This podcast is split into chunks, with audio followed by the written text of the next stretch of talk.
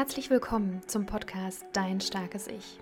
Ein Podcast für mehr Achtsamkeit und Selbstfreundschaft im Alltag. Hier bekommst du Impulse und Tools an die Hand, wie du in eine gute Beziehung zu dir selbst und somit in dein starkes Ich kommst. Mein Name ist Jennifer und ich wünsche dir viel Freude bei der jetzigen Folge.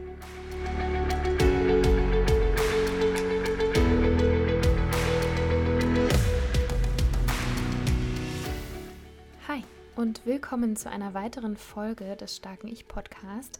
Ich freue mich sehr, dass du wieder eingeschaltet hast und mit dabei bist und ich möchte heute mit dir ein Konzept besprechen ähm, bzw. dir vorstellen, wo es um Sabotagemuster geht. Und es geht darum, Sabotagemuster zu erkennen und auch rechtzeitig umzuwandeln. Ich werde eben kurz auf die Selbstsabotage eingehen. Also was ist das eigentlich? Die Herkunft, woher kommt Selbstsabotage? Und werde dir die verschiedenen Kategorien vorstellen. Was heißt verschiedene Kategorien? Diese verschiedenen Kategorien stammen aus einem Konzept äh, von der Dr. Petra Bock, die dieses Konzept Mindfucks genannt hat. Ich fand den Namen sehr, sehr griffig und mir ist ihr Buch äh, Mindfuck ähm, in der Coaching-Ausbildung vor fünf Jahren eben begegnet als erstes, das erste Mal und ist für mich super, super wertvoll gewesen, nicht nur als Coach, sondern auch als Privatperson. Und wer ist Dr. Petra Bock, fragst du dich jetzt? Sie ist Coach und Leiterin einer Coaching-Akademie und sie hat eben diese Selbstsabotagemuster besonders griffig beschrieben und kategorisiert, so dass man sie besonders leicht ähm, identifizieren kann und sie wurde eben mit diesem Konzept auch 2011 mit dem besten Coaching-Buch ausgezeichnet. Das ist auch schon eine Weile her. Ähm, wie gesagt, ich finde das Konzept sehr hilfreich und deswegen möchte ich dir das heute vorstellen, damit du selber vielleicht da auch weiterkommst. Ähm, ich habe ein paar Nachrichten erhalten zur letzten Folge, wo es um die Geschichte in unserem Kopf geht und wo es eben darum geht, ja, okay, wie, wie gehe ich jetzt damit um? Und ich erhoffe mir, dass durch die heutige Folge, durch dieses Erkennen der Mindfucks, du für dich da auch einen Schritt weiterkommst. Aber erstmal, was, was passiert da eigentlich in uns? Also wir haben ja am Tag zwischen 50.000 und 70.000 Gedanken und die meisten davon sind negativ. Ich glaube, ich habe diese wissenschaftliche Erkenntnis schon ein paar Mal hier im Podcast geteilt. Ähm, vielleicht hast du sie schon mal von mir gehört. Und viele solcher Gedanken, wie bereits erwähnt, sind negativ geprägt und bestehen aus Selbstsabotage, auch Mindfucks genannt. Was ist Selbstsabotage eigentlich genau? Selbstsabotage ist ein Gedankenkonstrukt, welches hinter einem Glaubenssatz steckt. Was ist ein Glaubenssatz? Kurze Recap. Ein Glaubenssatz ist, wie schon der Name schon sagt, ein Satz, der für uns eine Wahrheit beinhaltet, den wir glauben. Über uns selbst, über die Welt um uns herum. Genau. Also zum Beispiel, ich kann nicht pünktlich sein oder ich bin nie pünktlich. Also sind immer sehr schwarz-weiß formuliert. Ähm, Attribute, die man daran erkennen kann, sind ähm, Worte wie immer oder nie. Ähm, also immer sehr äh, krasse Extreme, denn niemand ist ja immer unpünktlich. Also es gibt verschiedene ähm, Wege, dass jemand die meiste Zeit unpünktlich ist, aber immer stimmt schon mal nicht. Naja, jedenfalls zurück zum Glaubenssatz. Ähm, wir haben Glaubenssätze, die uns prägen, die uns über unser Umfeld prägen und diese Glaubenssätze sind sozusagen die Spitze des Eisbergs. Und der Mindfuck beziehungsweise die Selbstsabotage dahinter ist der größere Teil unter der Wasseroberfläche. So ein bisschen wie bei Titanic, ja, wo wir oben den, den Eiszipfel sehen und unten wird aber das Boot dann gerammt. Das heißt, der Mindfuck ist sowas wie das Wurzelwerk deiner Glaubenssätze. Das sind eigene Limitierungen, die bestehen aus Gebote, aus Verbote, aus Warnungen, die uns in unserem Leben begrenzen und uns auch stressen. Also sie stressen nicht nur uns selbst, sondern auch unser Umfeld. Und diese Gedankenkonstrukte ähm, sind teilweise durch gesellschaftliche Vorstellungen geprägt, also Dinge, die wir in unserer Gesellschaft tolerieren, Regeln oder bestimmte Verhaltensweisen, die wir als besonders gut oder besonders schlecht äh, sehen, sind da natürlich auch mit drin. Teilweise eben aber auch Prägungen unserer Herkunftsfamilie und unseres Umfeldes. Und manchmal sind es aber auch Rückschlüsse, die wir aufgrund der Erfahrungen, die wir getan haben, getätigt haben in unserem Leben, eben auf uns und auf die Welt um uns herum schließen. Und dadurch limitieren und blockieren wir uns durch diese Gedanken, ziehen Grenzen auf, wo gar keine Grenzen sind und schaffen eben eine Realität oder ein, ein Leben eher der Trennung und des Misstrauens. Anderen gegenüber, aber auch uns selbst gegenüber. Ein Beispiel. Vielleicht kennst du das auch? Du sitzt in einem Meeting, vielleicht bei der Arbeit, und du merkst, hm, irgendwie stimme ich damit nicht überein mit dem, was da gerade besprochen wird. Und du denkst, ah ja, vielleicht ist äh, diese, dieser Aspekt äh, noch nicht beleuchtet, aber du traust dich nicht wirklich, dich zu melden.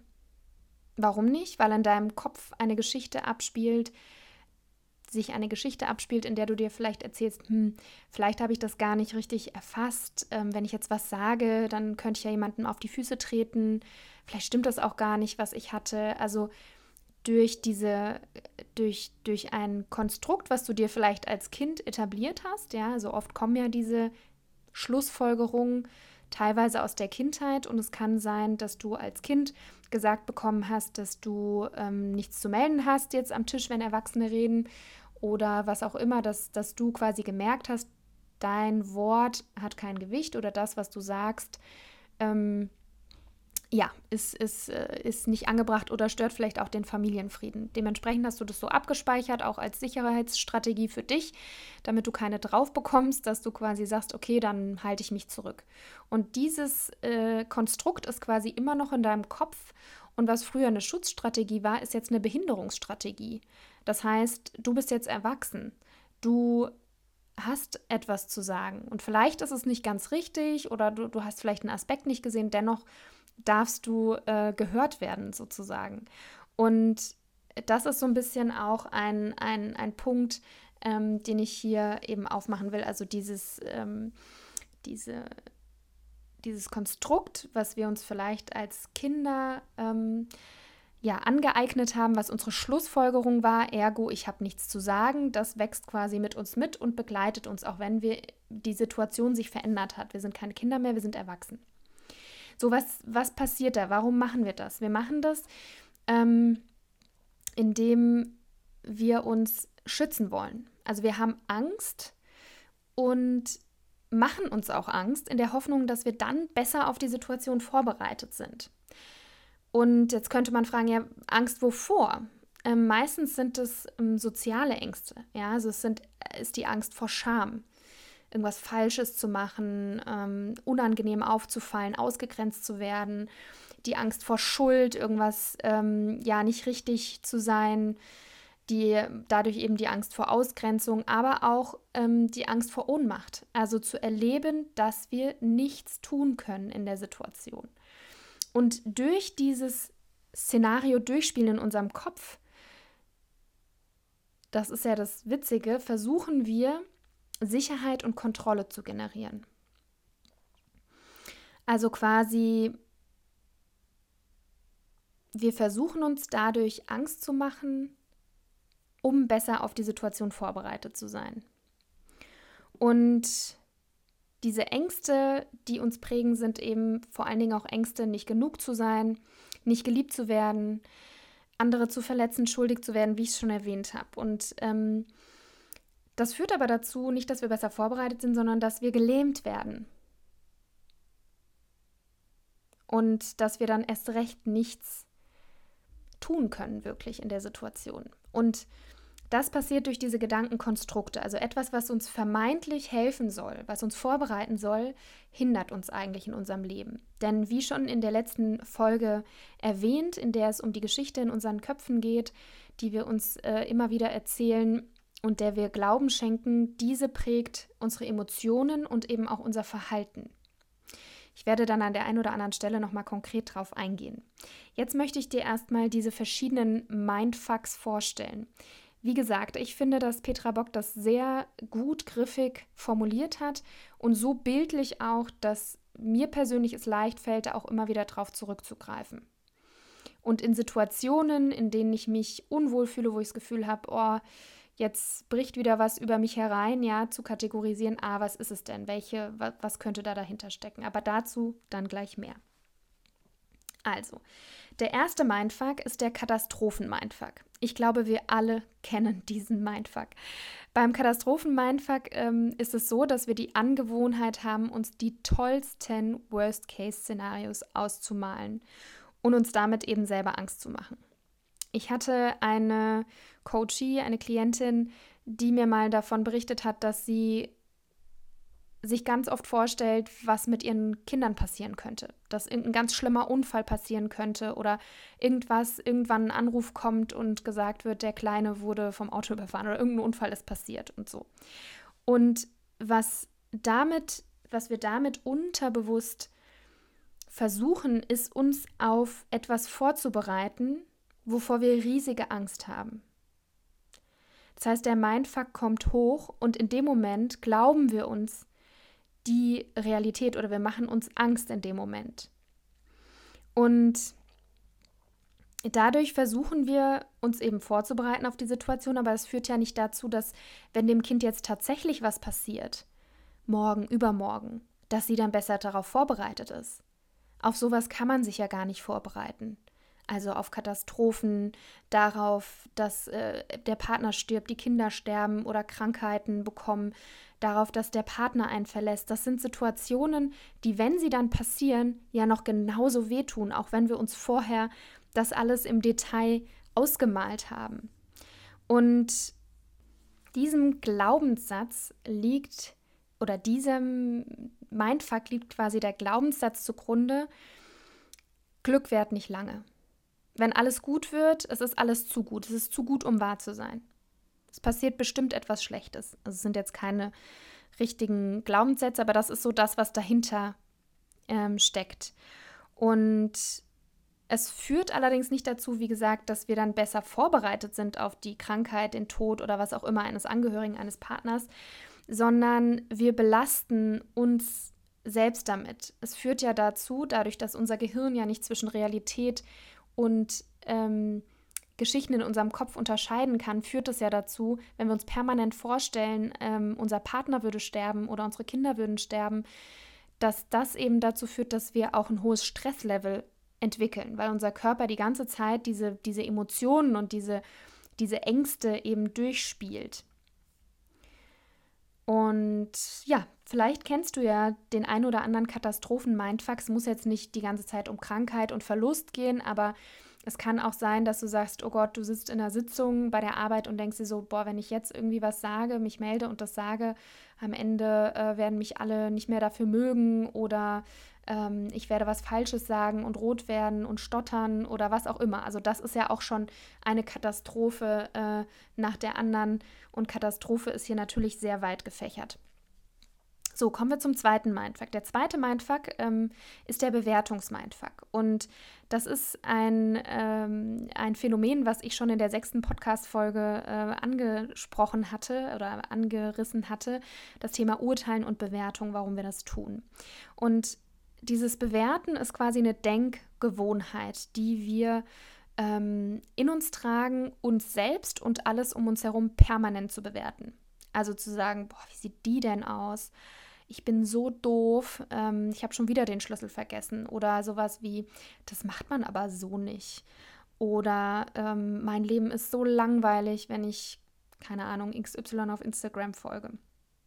Also wir haben so einen inneren Kommentator, der die ganze Zeit in unserem Kopf redet. Und es ist so, als hätten wir quasi ein Ideal im Kopf, wie die Dinge zu sein haben. und kommen jedes Mal zu dem Urteil, hm, nicht gut genug, zu schlecht, geht gar nicht, zu dumm, zu hässlich und so weiter und so fort. Das ist quasi eine chronische Denkgewohnheit, mit der wir uns selbst sabotieren und dadurch eben unsere Wahrnehmung von uns selbst, aber auch unserem Umfeld ganz eingeschränkt wahrnehmen. Und diese Denkgewohnheit löst eben auch Druck und Stress aus. Und das ähm, hindert uns eben daran, die Dinge wirklich und die Menschen uns selbst wirklich so zu sehen, wie wir sind, wie die Dinge sind. Wir verpassen eben diese verschiedenen Nuancen und Facetten einer Person, einer Situation oder uns selbst zu entdecken. Und indem wir permanent bewerten und meinen, dass wir alles besser wüssten, schaffen wir natürlich ein Klima der Trennung. So nach dem Motto, ich weiß ja, wie es geht, du hast keine Ahnung. Und dadurch werden wir eben eng. Wir sind nicht mehr offen für Perspektiven und Sichtweisen von anderen Personen. Und in dem Moment, wo wir denken, wir haben es geschnallt und die anderen nicht, sind wir schon nicht mehr auf der Augenhöhe und begegnen uns nicht mehr mit Respekt und Empathie. Das bedeutet natürlich nicht, dass man störende Dinge, die man an dem Partner zum Beispiel ähm, wahrnimmt, äh, die einen stören, nicht besprechen darf und keine Kritik ausüben darf. Austausch ist super, super wichtig. Allerdings ist die Haltung dabei entscheidend. Also denke ich, ich bin im Recht und der andere ist schuld oder der andere hat es einfach nicht geschnallt. Oder weiß ich, worum es mir geht und kann dem anderen zuhören, worum es der anderen Person geht und finden wir gemeinsam eine Lösung oder können gemeinsam auf einen Verstehen, ein Level des Verstehens kommen. Und ja, das ist sozusagen der zweite Mindfuck, der Bewertungs-Mindfuck und das, was dahinter steckt. Der dritte Mindfuck ist der Selbstverleugnungs-Mindfuck. Und der, dieser Mindfuck führt dazu, dass wir unsere eigenen Bedürfnisse und Interessen zurückstellen und die Interessen und Bedürfnisse von anderen Menschen über unsere eigenen stellen. Und ich erfahre besonders bei Frauen diesen Mindfuck ganz oft. Und das kann den Ursprung quasi in dem Frauenbild haben, welches wir hier haben oder welches unsere Gesellschaft geprägt hat und teilweise immer noch prägt. Also, dass man als Frau immer verständnisvoll sein sollte, immer für andere da sein sollte, das Herzstück der Familie ist. Also das, was Frauen seit Jahrhunderten in der westlichen Welt eben geprägt hat, ist unter anderem eben auch Sicherheit in der Ehe zu finden, in der Partnerschaft. Also eine Frau, die damals verheiratet war, war sicher. Die war ökonomisch versorgt. Und bis in die 70er Jahre durfte in Deutschland der Ehegatte den Arbeitsvertrag der Frau kündigen und musste ihn auch unterschreiben. Also die Frau konnte nicht eigenständig ihren Arbeitsvertrag unterzeichnen und auch nicht eigenständig kündigen, sondern war immer von dem Mann äh, abhängig. Und das ist zum Glück heute nicht mehr so. Dennoch ist dieses Bild der Frau, wird ja weitergetragen von Generation zu Generation, unbewusst. Durch unsere, ähm, durch unsere Großmütter, unsere Mütter. Ähm, und auch wenn du jetzt aus einer anderen Kultur äh, vielleicht stammt, stammst oder deine, deine Großeltern, ähm, auch da gibt es bestimmte Konstrukte und bestimmte Bilder, die mit dem weiblichen Bild natürlich einhergehen und die dich vielleicht auch noch prägen.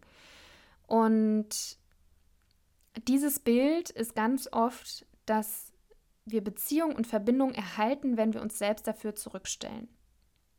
Natürlich gibt es den Selbstverleugnungs Selbstverleugnungs-Mindfuck, schwieriges Wort, auch bei Männern. Ja, also es ist nicht ein rein weibliches Phänomen. Ich beobachte es nur sehr häufig bei Frauen. Natürlich gibt es auch Männer, die ihre Bedürfnisse zurückstellen für das Allgemeinwohl oder was auch immer in dem Moment das Versprechen ist. Und was steckt hinter diesem Mindfuck? Hinter diesem Mindfuck steckt so ein bisschen die Angst vor Konfrontation und Auseinandersetzung. Und das Gefühl, dass wir Konfrontation und Auseinandersetzung nicht gewinnen können. Und was passiert? Wir passen uns an, wir ordnen uns unter, wir wollen bloß keine Umstände machen. Wir wollen, wir entschuldigen uns tausendmal, wenn irgendwie, wenn wir irgendjemandem auf den Schlips getreten sind. Und diese Erfahrung oder dieser, dieses Gefühl von, ich kann eine Auseinandersetzung nicht gewinnen, kommt sicherlich durch Kindertage oder durch, durch Selbsterfahrung, die wir da gemacht haben oder auch Beobachtung, dass wir gemerkt haben, wenn unsere Eltern diskutiert haben, hatte der Vater immer recht zum Beispiel. Also wenn, wenn du jetzt eine Frau bist und zuhörst. Oder umgekehrt. Vielleicht war es bei dir umgekehrt, dass der Mann äh, immer untergebuttert wurde und die Frau immer recht hatte. Und deine Mutter immer deinen Vater dominiert hat. Ähm, wie dem auch sei, das ist was, was uns prägt. Ähm, und wo wir eben sehen, mh, hm, Auseinandersetzungen, das ist schwierig für den Familienfrieden oder für die Gemeinschaft und deswegen sind wir ganz ruhig und wollen bloß keine Umstände machen. Hauptsache, allen geht es gut, alle sind happy. Das ist so ein bisschen das Motto dahinter. Und das ist aber kein gutes Motto, denn es geht nämlich langfristig auf unsere eigenen Kosten. Und was bei der Selbstsabotage eben auch passiert, bei dieser Selbstsabotage der Selbstaufgabe, ist, dass wir alles, was wir tun, auf eine imaginäre Rechnung schreiben. Und den anderen, äh, dem Partner oder äh, dem Chef oder was auch immer, irgendwann von Latz knallen, wenn es in irgendeiner Diskussion sehr emotional wird und sagen, ja, aber ich mache doch immer das und das und nie habe ich Zeit für mich und immer mache ich jenes und so weiter und so fort. Genau. Das war der dritte Mindfuck. Jetzt kommen wir zu einem vierten Mindfuck, den ich finde, ähm, der auch gar nicht mal so selten ist. Und zwar, ähm, vielleicht kennst du das, das ist der Druckmacher-Mindfuck. Und vielleicht kennst du das, dass du dir im Alltag unglaublich viel Druck machst. Also, dass du dir denkst, boah, wenn ich schon Leute einlade, dann muss es wirklich das perfekte Dinner sein. Dann muss das Besteck ähm, schön sein und ich brauche tolle Keramik und ich möchte, dass das dann besonders gesund ist und so weiter und so fort. Oder sowas wie, ähm, wenn ich meine Figur halten will, dann muss ich dreimal in der Woche zum Sport. Ähm, anders werde ich fett. Ja? Oder ich muss jeden Tag 10.000 Schritte laufen, mindestens. Oder wenn ich bis 35 nicht verheiratet bin, ähm, dann habe ich als Frau versagt. Ähm, das ist so, das sind so Mindfucks, das sind so Glaubenskonstrukte, die uns quasi einen Druck machen. Deadlines, Forderungen, Ansprüche das sind dann quasi die Reaktionen auf den inneren Druck, den wir verspüren. Entweder fordern wir sie von uns selber ein oder von unserem Umfeld. Und wir haben so das Gefühl, dass wir Druck ausüben müssen, weil wir sonst nicht das bekommen, was wir brauchen oder was wir glauben verdient zu haben. Und der Druckmacher Mindfuck ist meist der Endpunkt von einer ganzen Mindfuck-Reihe. Also kleine, kleiner Spoiler an der Stelle. Die Mindfucks kommen jetzt nicht ähm, nur, dass du nur einen hast, sondern wir haben meistens viele Mindfucks und die wechseln sich dann eben auch ab. Und beim Druckmacher-Mindfuck ist es oft so, dass der Katastrophen-Mindfuck dem vorausgeht. Also sowas wie, ähm, wenn ich, äh, ich werde nie irgendeinen Partner finden zum Beispiel und Darauf folgt vielleicht der Bewertungsmindfuck. Also wenn man sein Leben lang Single ist, dann ist man ja eh eine alte Jungfer oder dann hat man ja sowieso irgendwie versagt. Und daraufhin kommt dann der Druck, wenn ich mit 35 nicht verheiratet bin, dann habe ich als Frau versagt. Also nur um dir mal so diese Kette vorzu, äh, vorzustellen. Und was du dich dabei fragen kannst, ist natürlich so, woher kommt gerade dieser Druck? Was ist das Ziel, was ich dahinter erreichen möchte? Was sind die Ängste, die dahinter sind? Dazu kommen wir aber später noch. Dann sind wir auch schon beim fünften Mindfuck angelangt und zwar dem Misstrauens-Mindfuck. Das ist ein Misstrauen, was wir nicht nur anderen, sondern auch uns selbst gegenüber ähm, aufbringen. Und das ist etwas, was wir erlernt haben. Also wenn wir zum Beispiel sagen, okay, Männer wollen nur das eine. Das ist vielleicht ein Satz, der von der Mutter kommt oder von der Großmutter. Irgendwo haben wir den aufgeschnappt. Und dieser Mindfuck scheint eben endgültig formuliert zu sein. Also der ist definitiv formuliert. Sowas wie Männer sind halt so. Die sind halt einfach, die wollen einfach immer nur das eine. Also alle über einen Kamm scheren. Daran merken wir schon mal, okay, das ist ein Glaubenssatz bzw. ein Mindfuck. Und eben auch keine, keine Zweifel zu lassen. Das ist so endgültig. Das heißt, wir haben schon aufgegeben, dass es anders sein kann und es gibt auch keine Chance für Veränderung in dem Moment. Die Welt ist also schwarz-weiß, ganz oder gar nicht. Und das Witzige ist, dass Menschen, die dem Misstrauensmindfuck quasi auf den Leim gehen oder die den in sich, in sich tragen, sich oft für besonders realistisch und nicht naiv halten, weil sie sich nämlich nicht verarschen lassen. Ja? Das heißt, ähm, die Strategie dahinter ist, dass man oder dass wir unsere Ängste in den Griff bekommen. Die Angst, dass wir mit irgendwas nicht zurechtkommen oder zu irgendwas nicht fähig sind, also diese eigene Ohnmacht zu spüren. Es ist quasi eine Schutzfunktion vor negativen Erfahrungen und seelischen Schmerzen. Ganz unbewusst natürlich, ist nichts, was wir bewusst ausüben. Und ein Produkt dieser Strategie kann zum Beispiel auch Eifersucht sein. Und Eifersucht setzt ja auch Misstrauen voraus.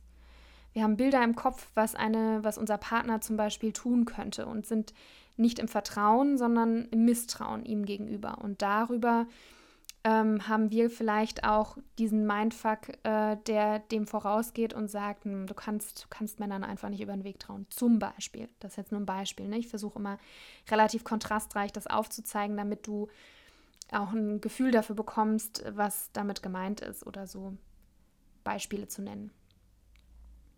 Der sechste, vorletzte Mindfuck ist der Regel-Mindfuck. Also sowas wie, als Mann muss ich mehr verdienen als meine Frau, ich muss die Familie ernähren. Oder die Frau ist die Hauptbezugsperson für Kinder, das hat die Natur so, so vorgesehen. Vielleicht kennst du solche Regeln auch. Und in unserem Kopf geistern öfters solche Sätze herum. Und die kommen natürlich auch von unserer, von unserer Kindheit. Immer wieder kommt die Kindheit um die Ecke. Ist leider so, ähm, dass uns bestimmte Dinge eben geprägt haben und ähm, uns aufgezeigt hat, wie die Welt ist, ja, ähm, oder wie die Rollen aufgeteilt sind. Und diese Vorstellungen füttern natürlich den Regelmindfuck.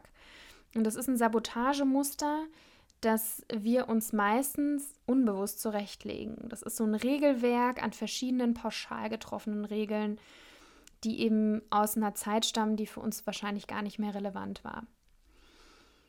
Und meistens ähm, sind sie eben total willkürlich und unbegründet, aber für uns machen sie Sinn. Äh, wir stülpen diese Regeln sogar teilweise unseren, unserem Umfeld auf, also zum Beispiel dem Partner, dem man sagt, die Zahnpastatube drückt man aber nicht so aus, sondern so, ist doch völlig klar, ja.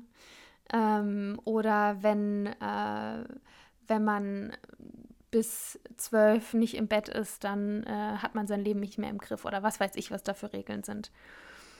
Und manchmal kippen diese Regeln und richten sogar größeren Schaden an. Und ähm,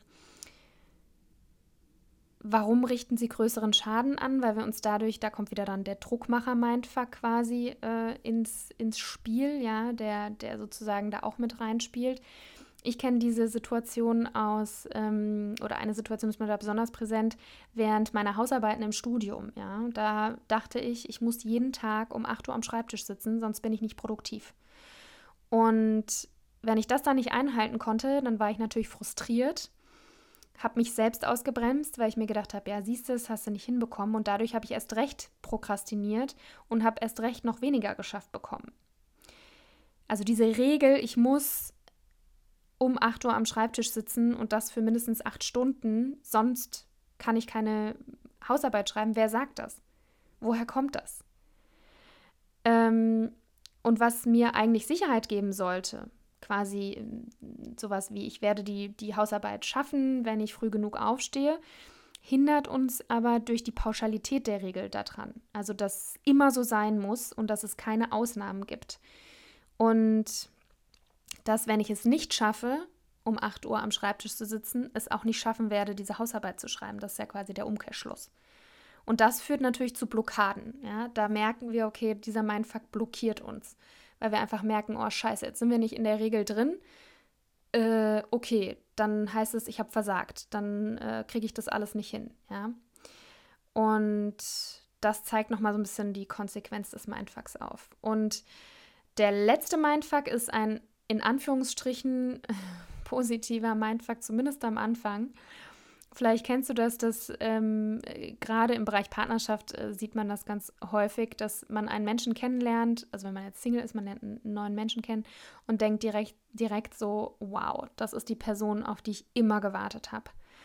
Ähm, das ist die perfekte Person für mein Leben, äh, für meine Beziehung. Und nach ein paar Wochen stellst du dann fest, dass die Person eigentlich genauso ist wie alle anderen auch, die du davor getroffen hast. Und dass ähm, ja, sie auch Macken hat. Also ähm, das ist so ein Übermotivations-Mindfuck, ja, ähm, der insbesondere für Beziehungshopper, also Leute, die von einer Beziehung in die nächste hüpfen oder notorische Fremdgänger, ähm, sind, also das sind so Leute, die immer von einem Projekt zum nächsten immer wieder den, den Kick brauchen und immer wieder ähm, denken, ja, jetzt ist alles anders, jetzt ist alles super. Und ähm, du kennst vielleicht diesen Mindfuck durch folgende Eigenschaften, wenn du die Angewohnheit hast, dich permanent mental oder emotional zu euphorisieren. Also wenn ein Mensch eine Situation zum Beispiel keine Euphorie versprichst, dann ist, verspricht, dann ist er für dich uninteressant. Und du wendest dich dann von diesem Menschen ab. Und dadurch entsteht eben so ein emotionales, emotionales Loch, weil, weil du quasi dein, dein Dopaminlevel gar nicht halten kannst. Du bist quasi süchtig nach großen Emotionen und lebst von einer großen Sensation ähm, in die nächste rein und um eben diese großen Emotionen zu verspüren, ist es eben nicht untypisch, dass diese Art von Mindfuck uns dazu führt oder uns dazu bringt, Dramen zu erzeugen, um wieder was zu spüren. Ähm, oder dass man sich die Dinge schön redet, also quasi den Blick für die Realität so ein bisschen verliert. Und dieser Mindfuck ist im Vergleich zu den anderen besonders schwer abzugrenzen. Von einem Zustand, in dem wir wirklich in so einem höheren Selbst schweben, also in vollem Flow sind, voll die gute Laune haben, voll in der positiven Energie sind. Ähm, ich glaube, daran erkennst du, ob es ein Mindfuck ist, wenn du äh, mit nicht euphorischen Momenten nicht wirklich gut umgehen kannst und in ein tiefes Loch stürzt ähm, oder wenn du so radikale Maßnahmen äh, unternimmst und, und Menschen und Situationen verlässt oder aus deinem Leben streichst, wenn sie eben nicht, nicht mehr euphorisierend sind. Ja, das waren also die sieben verschiedenen Mindfucks. Ähm, und vielleicht hast du an der einen oder anderen Stelle gedacht, hm, kenne ich, ja, das kann sein. Und die Frage ist jetzt so im Allgemeinen, woran erkennt man denn einen Mindfuck? Und einen Mindfuck erkennt man an den Entweder-Oder-Schleifen. Ja? Wenn mein Partner mir den Gefallen nicht tut, dann liebt er mich nicht wirklich. Wenn er an unserem Jahrestag nicht an den Blumenstrauß denkt, dann hat er sich keine Mühe gemacht, dann liebt er mich nicht. Oder oft sehen wir da die Welt in schwarz-weiß, in 100 oder 0. Ja? Also äh, wenn ich heute ein Stück Kuchen esse, ähm, dann werde ich fett oder so. Also so total übertriebene Schwarz-Weiß-Malerei. Oder du denkst in diese Wenn-Dann-Schleifen. Also wenn ich wenn ich es diese Woche nicht schaffe, zum Sport zu gehen, dann werde ich äh, werde ich es nie schaffen. Dann kann ich meine Bikini-Figur für den Sommer vergessen, zum Beispiel. Also wie erkennt man einen Mindfuck? Einen Mindfuck erkennst du, wenn du jetzt diese sieben Mindfuck-Sorten sozusagen, ich schreibe sie auch nochmal in die Bio rein, die einzelnen.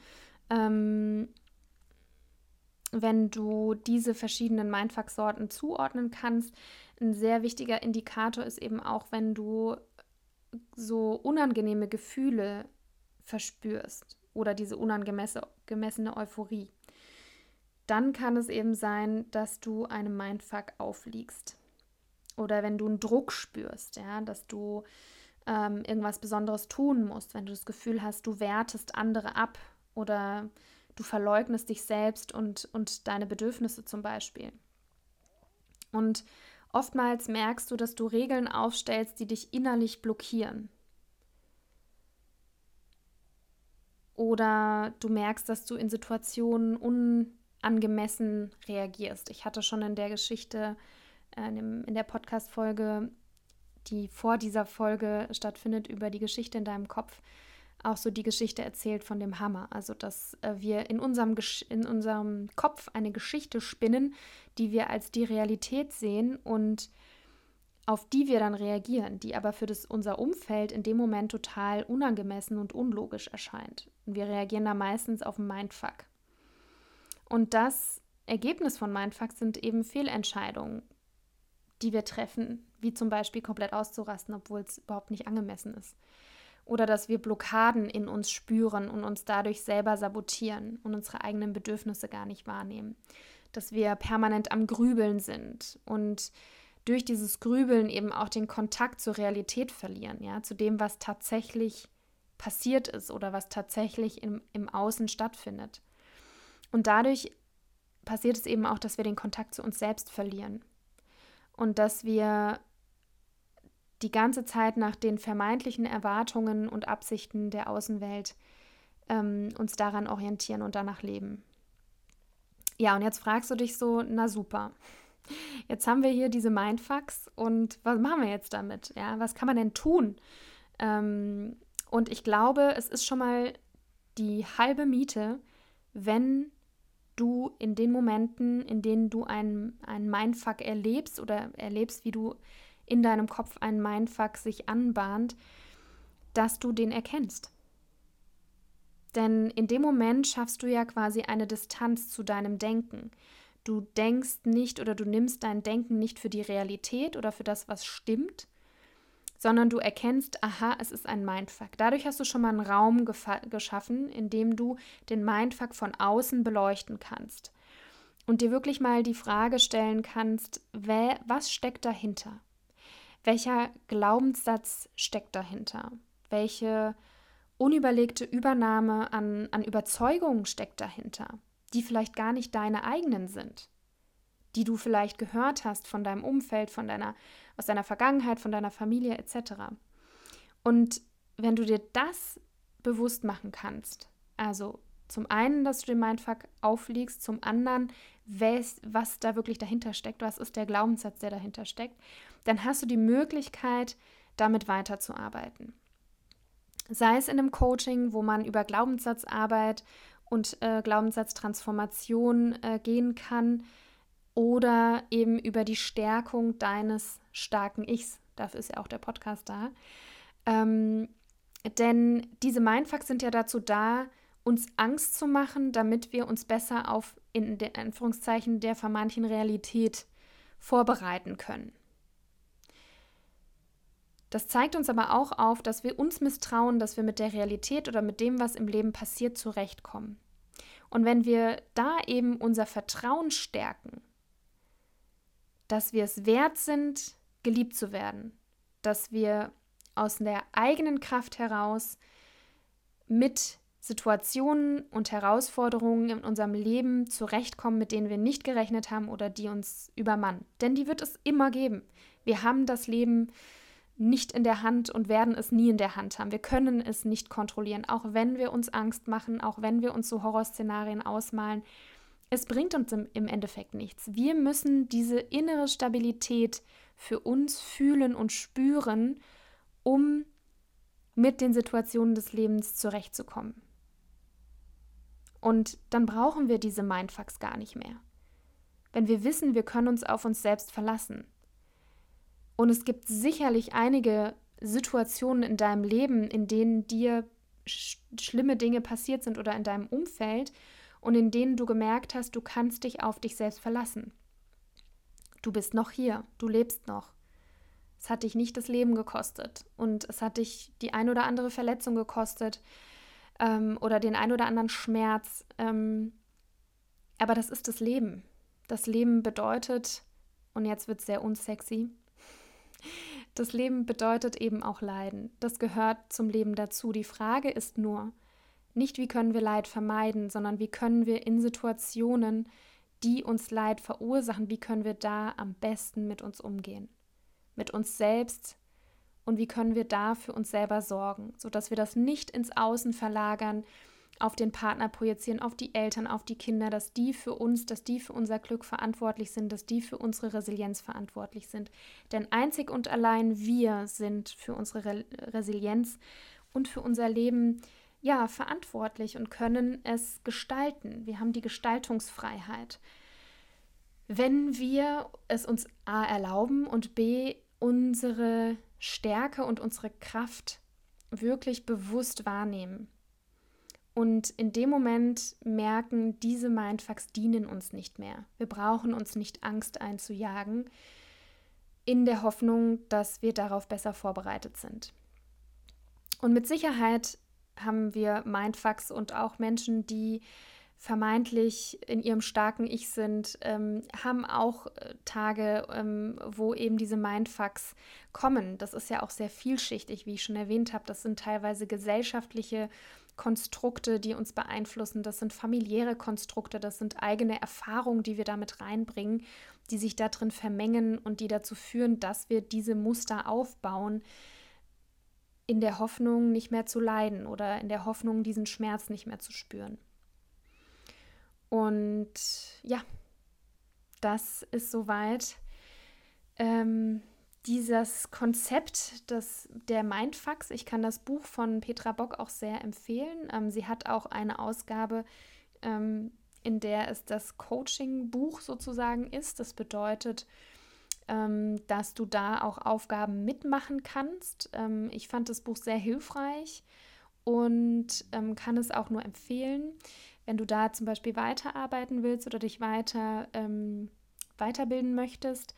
Ähm, wie gesagt, ein Coaching ist auch immer wertvoll. Manchmal braucht man da auch gar nicht so lange, um sich damit ähm, zu befassen. Ich bin ja Coach, wie du weißt, und ähm, wenn du da das Gefühl hast, ähm, vielleicht, dass ich dir weiterhelfen könnte, dann ähm, ja, melde dich sehr gerne bei mir. Ich vergebe kostenfreie Termine für so Kennenlerngespräche, wo wir beide abchecken können, ob das passen könnte, ob ich dir da weiterhelfen kann. Und ähm, wie gesagt, total unverbindlich. Und ähm, ja, also wenn du da Unterstützung brauchst und das Gefühl hast, ich könnte dir weiterhelfen, melde dich wirklich sehr, sehr gerne. Und ansonsten, ja, freue ich mich, dass du weiter eingeschaltet hast, dran geblieben bist und sage vielen, vielen Dank und ich hoffe, dass wir uns bei der nächsten Folge auch nochmal hören. Bis dahin, ja, mach's gut und ähm, bis bald. Tschüss.